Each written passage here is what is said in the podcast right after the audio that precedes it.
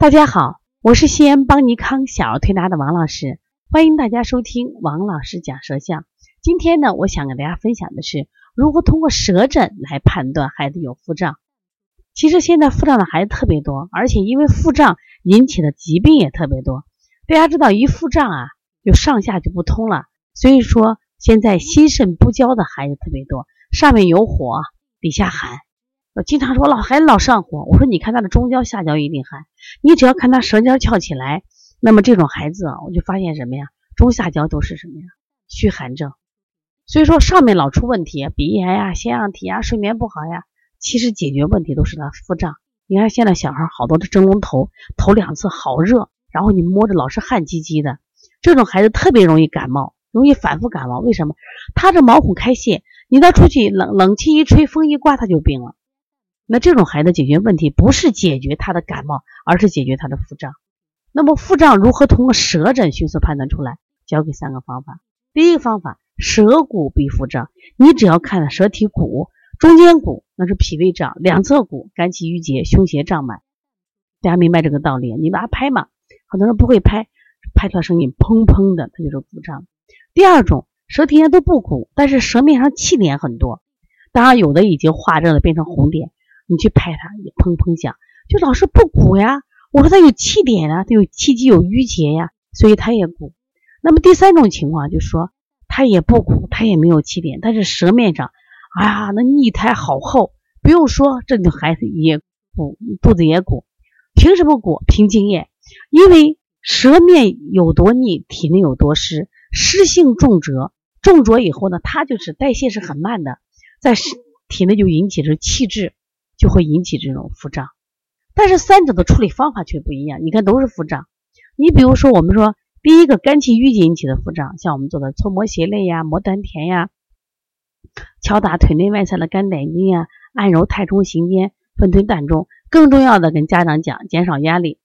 或者说这个孩子本身肝气弱，那我们喝一些生发的，比如生麦芽呀、什么这个这个玫瑰花草啊、玫瑰花水啊，就是生发一下肝气。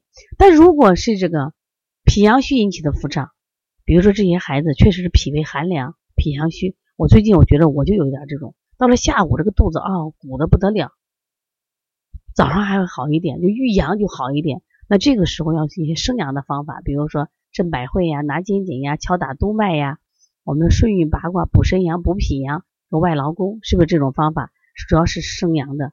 那还有一种方法，就是还有一种第三种就是这个湿气引起的。湿气引起的这个腹胀有两种，一种是寒湿，寒湿是我们说实际上脾为湿所困，它更多的时候是我们吃的肥甘厚腻的食物引起的啊，湿气很重。第二个，它本身脾阳虚也会产生什么呀湿气，那么它用的方法基本上跟我们脾阳虚的这种呃方法是一样的，用健脾燥湿的方法。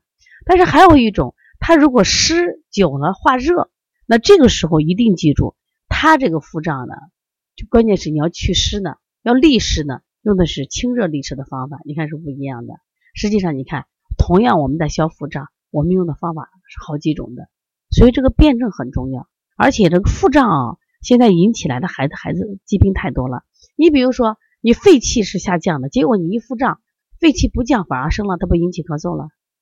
你本来是心气下降的，把心火热带到什么呀？肾水中。结果这个腹降，这个一腹胀，这个心火就上炎了，烧哪去了？烧扁桃体了，烧鼻子了，烧腺样体了。所以很多问题我发现结于腹胀。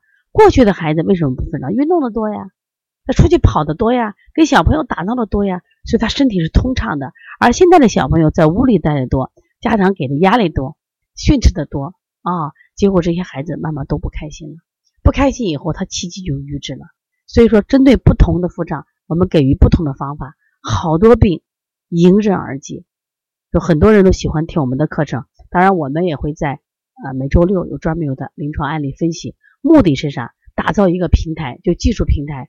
我们希望大家呢在这个平台中不断的去分享自己的案例，不断的去解决这些问题。我们不断的成长，让小儿推拿服务更多的孩子。如果大家有什么问题的话，可以在我们的留言区把你的微信呀、电话留下来啊，到时候可以咨询。如果想呃跟我们联系的话，可以直接拨打我们的电话幺三五七幺九幺六四八九，可以加我们的微信幺七七九幺四零三三零七跟我们联系。